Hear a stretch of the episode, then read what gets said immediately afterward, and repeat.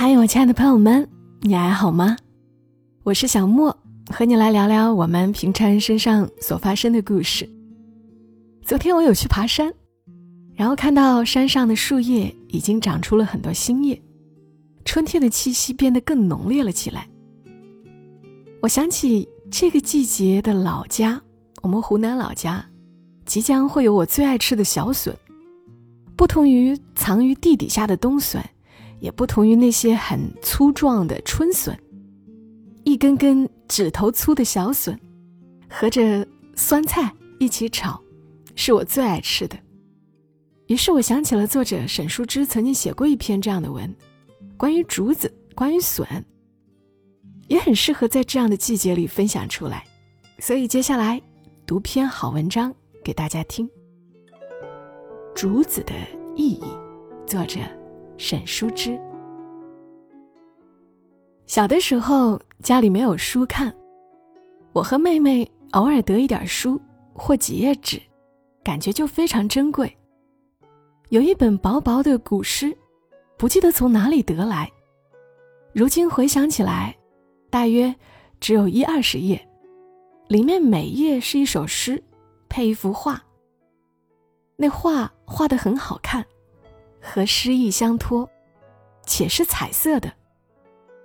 那时我们几乎没有见过任何专门为儿童做的书，因此喜欢极了，翻来翻去视若珍宝，把上面每一首诗都背得滚瓜烂熟。记得有一首《风》，解落三秋叶，能开二月花。过江千尺浪，入竹万竿斜。画上一条江，片片水波涌起，江边一片竹林，棵棵竹子歪斜。没有人跟我们解释诗意，但我们从这画里面便也能够猜出诗的意思了。写的正是诗题那一个“风”字。这等于是一个谜语，题是谜底，诗是谜面。在孩子的心里，又激起别样一种琢磨的乐趣。想到是自己发现了这个谜语，心里就更感到满意。竹子是我们多么熟悉的东西，毕竟大坝上、塘埂对面，就是一大片竹林。从小的时候，只要走到村子外的大路上，就能望见那一带长长的竹林在田范边蜿蜒的样子。上学路上也多有人家屋前屋后种着毛竹或斑竹，暗绿茵茵，风吹过竹林的样子，我们从小见过多少次。但那是我们少有的机会，从平常的现实里跳出来，从画上去发现竹林的美。竹林我们是从小喜欢的，不过虽然是这样，我们村子。却没有一棵竹子。本村在本县与邻县的交界，往隔壁县的方向走两三里路，山就越来越多起来。许多亲戚家都在那边，而在我们这里却四面都是平平，只有绿色的田畈，田畈中间七七八八的水塘，见或聚一个村子，十几二十几户人家，房子和房前房后的树。就这样，在田范之上造成一小块高高的地方，远远望去的参差。我们的村子就是这些平平无奇的村子里的一个。过去每到山附近的亲戚或同学家玩时，屋后往往建的一片竹林，夏天阴影遮住后窗，风一吹过，叶子沙沙作响。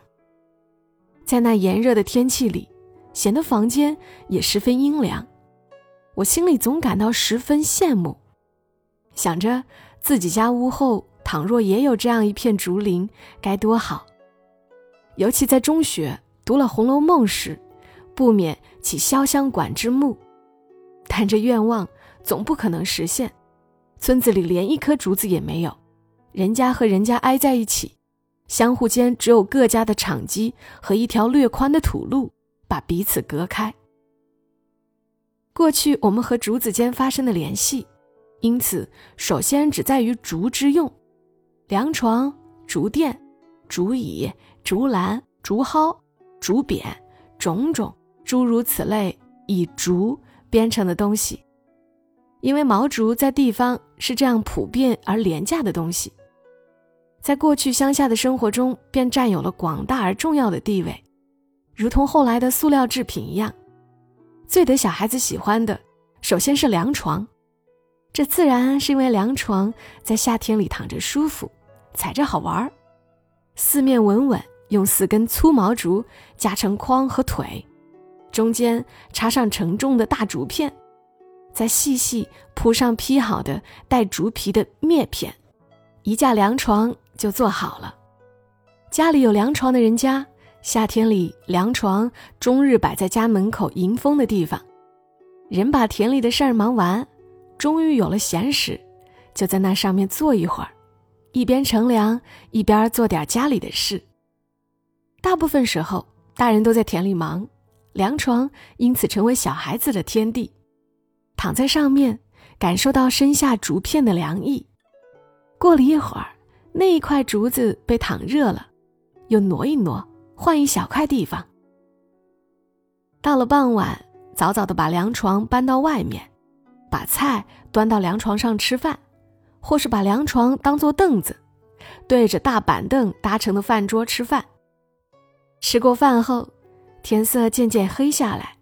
人就坐在凉床上，一边打扇子，一边跟走过来的邻居聊天。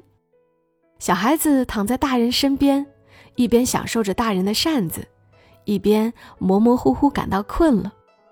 不过大多数时候，等到再晚一点，就会被赶到屋子里去睡觉，或是在楼房建起之后，抱着竹垫到楼顶上去睡觉。有时早上。凉床摆在门口，很快太阳一过来，还没有及时搬回屋子里，就在那里晒着。慢慢，凉床旧了，竹片之间出现缝隙，人躺在上面，有时就会有夹肉的风险。淘气的小孩子喜欢在凉床上踩来踩去，大人怕竹篾踩坏，看了就要骂几句。渐渐，凉床开始松散。从角落断了几根，但一张凉床是那么好的东西，除非坏的不能再睡了，否则一张坐上去微微摇晃的凉床，仍然是夏天里小孩最喜欢躺的地方。到了秋天，凉床就收起来，架在猪笼窝或楼梯堡里，家里寻常不去到的阴暗地方，面朝着里，指背和脚露在外面，上面很快。挂满灰尘和蜘蛛网。冬天我们偶然在看到它时，就好像碰见一个许久不见的凄凉的朋友。在那么寒冷的日子里，小孩子也不会想要去碰触它。但是等到第二年春天一过，到初夏，凉床又重新被从阴暗的角落搬出，几桶清水一冲，晾干了，就又是一张干干净净的。散发着凉气的好凉床了，小孩子们迫不及待跳上去。这么好的凉床呀！竹垫在过去质量很好，打得很厚，一张可以睡很久。我小的时候，爸妈房间里有一张厚竹垫，那竹垫躺上去光滑冰凉，而我们的竹垫就薄得很，夏天躺上去总觉得有点刺挠燥热。过去我总以为是爸爸妈妈的竹垫睡的年份较久，被人磨得光滑了的缘故。很久以后回忆起来，才醒悟，是因为爸妈的竹垫是以前篾匠用带着竹皮的篾片编成的，因此睡上去十分光滑吸汗。而我们的垫子，则是后来市场化经济下从集市上买回来的，用的是薄薄的。不带竹皮的粗糙的篾片，所以无论如何睡，都不能将它浸磨得光滑，而让人始终有一种因刺挠而产生的燥热感。这镊子因为薄，也容易坏，常常要扔掉换新的，不如爸妈的垫子躺上去舒服。用了很多年，是我们的东西的亲近感。此外是竹篮、竹蒿、竹匾、竹筛，过去同样家家皆有。竹篮子大小几个，洗衣、拔菜、到塘埂边洗碗，都少不了用竹篮装去。那时候家里的竹篮常常破一个大洞，也就那么破着拎着。这首先是因为家里的贫穷，其次则是一种因为长期的贫穷而来的。几乎对生活里一切的不便都习以为常的忍受，这当然是一种数千年来传承的习性，不独我的父母如此。不过在那时，却使我常常羡慕拎着好篮子的人家，看起来还很新的，或者即便旧了，从起初的绿色变为黄色，看起来还是光洁的、结实的，给人心中舒适的向往。同样使我有此羡慕的是竹椅。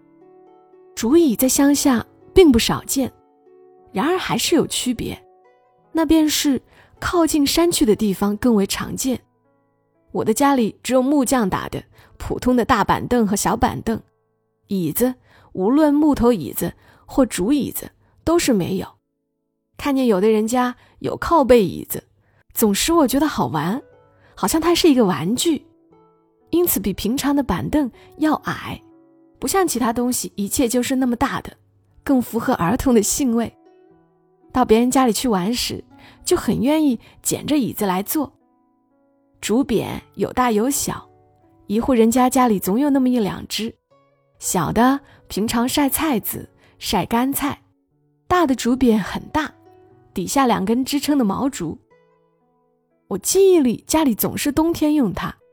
田里拔了成担的圆白萝卜，回来洗净，去掉缨子，萝卜切成条，放在干净的大竹匾里摊晒几个白天，而后加盐揉熟，拌上辣椒粉，收在坛子里，是冬天吃的萝卜响子。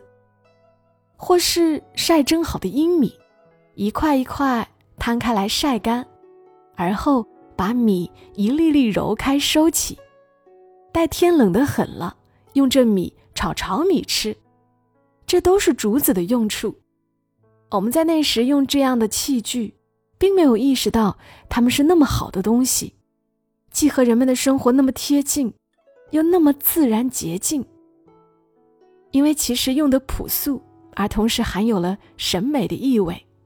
好比小时候的春天，放学时候在小学后面的竹林里。捡拾新竹脱下来的竹拓，回去交给妈妈，做蜡鞋底的材料之一，也是在其实用中含蕴审美一样。毛竹拓外面毛乎乎的，点缀着许多深褐圆斑，里面却很光滑，泛着银色的丝光。这竹拓压平压干了以后，是很好的纳鞋底的材料。那时我们穿的布鞋，都还是妈妈做的。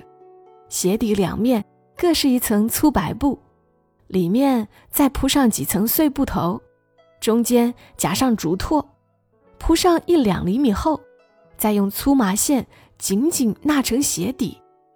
这鞋子轻便好穿，虽然只是最普通的黑色灯芯绒的布面，但在那时候，我已经学会感受一双新做好的鞋子的好看。看到它那沉静的鞋面。和底下密密麻麻一行一行整齐纳成的鞋底儿，整齐的用一条长长的白布条覆盖住的鞋缘，温柔的弯曲的鞋口和上面白色的深颈带做成的耳朵，把手伸进里面，感受那刚纳好的鞋里的柔软和温暖。因为贫穷，那时候我们也没有多少竹笋可以吃。毛竹自己家既没有，也少有人把竹笋拿到街上去卖，都舍不得吃，留着长成毛竹卖钱。不像今天，毛竹只卖十几块钱一担，还大多是估堆，就是一堆毛竹用眼睛毛毛的估一下重量，还不如柴火值钱。过去呢，我们非但没有怎么吃过春笋，冬天的冬笋。在小孩子的耳朵里听起来简直有些神秘了。有时，爸爸在舅舅家屋后的竹林里挖了几颗冬笋回来。从小爸爸就说那竹林有一部分是我们家的，但我也不明白何以我家的竹林会在舅舅家屋后，也缺乏真实感。爸爸必定要很得意的炫耀，跟我们说怎样才能在看起来没什么特别的地上发现底下冬笋的痕迹。我却因为从来没有跟着去过，而兴趣寥寥。冬笋或春笋炖肉。是很美味的东西，从前我却几乎没有吃过的记忆，可见，若不是记忆出错，就是真的吃的少。那时候我们吃的多的是山坡上、灌木丛中随处生发的野竹笋，一般是水竹和木竹笋。这些竹子很细，个头也不高。新笋的个头细小，剥出来大概小指头粗，一拃来长。野竹笋用开水焯过之后，切成细段，加红辣椒和冬天的腌雪里红，大火同炒，味道酸辣爽脆，很能下饭。过去不太能吃得起肉，如今人们往往加肉丝同炒。去年清明回家，爸妈则在肉丝腌雪里红里炒小笋的基础上，又变化出了更多的版本。肉丝腌青菜苔炒小笋，天暖以后，青菜纷纷出苔，吃不完的菜苔，过不了几天时间就纷纷开花老掉。爸妈舍不得，想起来把菜苔也掐下，洗净晾干，像腌雪菜一样，一层菜苔一层盐采食。等到小竹笋出来时，就成了又酸又脆的腌菜苔。腌菜苔。比腌雪里红来要更好吃，因为全是梗子，不像雪里红还有叶子，所以吃起来更脆。梗子又比雪里红的梗子要粗得多，那种脆爽的口感也就更为满足。自从发现这个吃法以后，家里再炒小竹笋，就几乎都用腌青菜苔来炒了。现在村子里的小竹笋也很多，人绝大部分都到城里。山和田以难以想象的速度飞快地荒芜和生长起来，野竹冲散了从前人们在山间走出的小路，每年生发出无数的小笋来。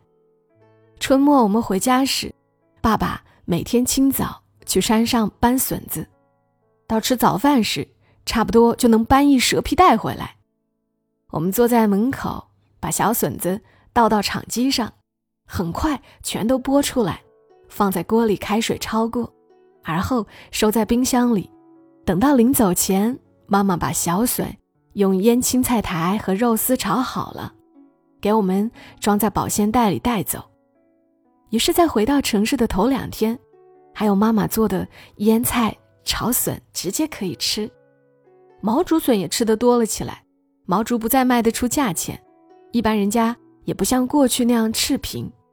就都把竹子挖出来吃，有的主人出去打工，常年不在家，春天毛竹林里极好的竹笋，就会有亲戚家的人去挖，使路过的人看到了也心动心羡。有时毛竹太多年没有伐，竹笋太多，有的人家甚至会把已经长大的竹笋砍倒，不让它们再长。大部分毛竹笋还是晒笋干，除去笋衣。开水焯过之后，切成大片，太阳下摊晒成褐色，就是很好的笋干了。有时老是下雨，或是嫌晒笋干太麻烦，也会直接收进冰箱冷冻，吃的时候再拿出来解冻，和肉一起烧。不过，冻过的竹笋烧出来有一股水水的味道，里面的组织已经破坏了，不如泡发的笋干吃起来更为紧实有咬劲。如今每逢春末夏初，爸妈总会从远方寄来一袋笋干，我收到的时候都感觉很珍贵。很快用水泡发了，在清水里煮很久，然后捞出来炖肉。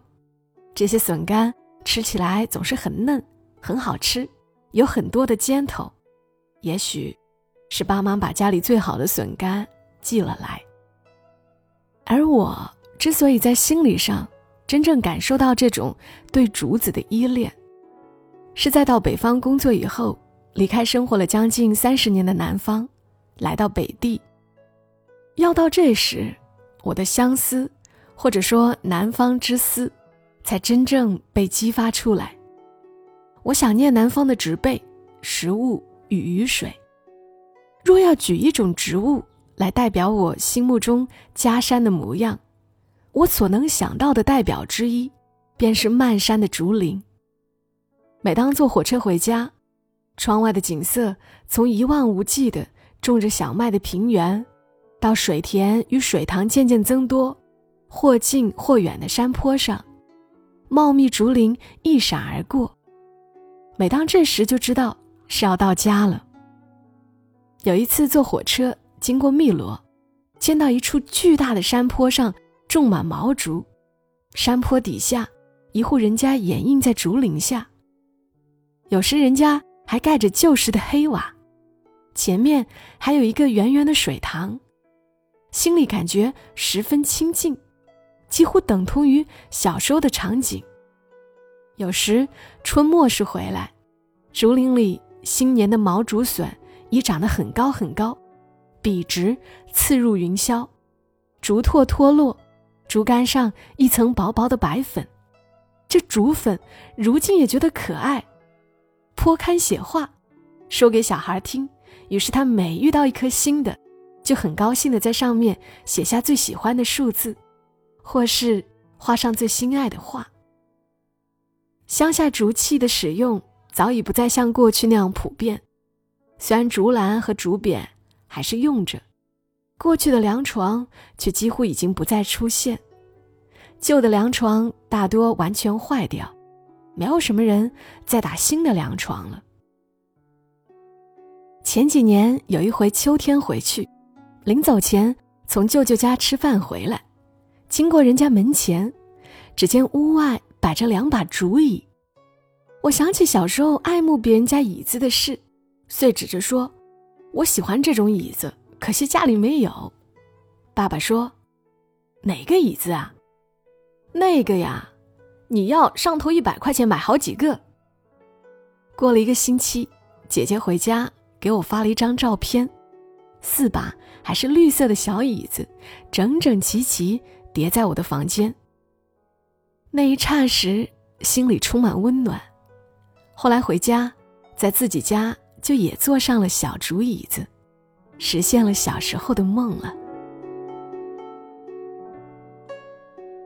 好了，沈淑之因为竹子竟然写了这么长的一篇文，在读他的这篇文的时候，真的有种回到小时候的感觉。南方人都是懂的哈。那不知道这会儿听着文章的你是不是已经入睡了？祝你今晚好梦。小莫在深圳，和你说。晚安。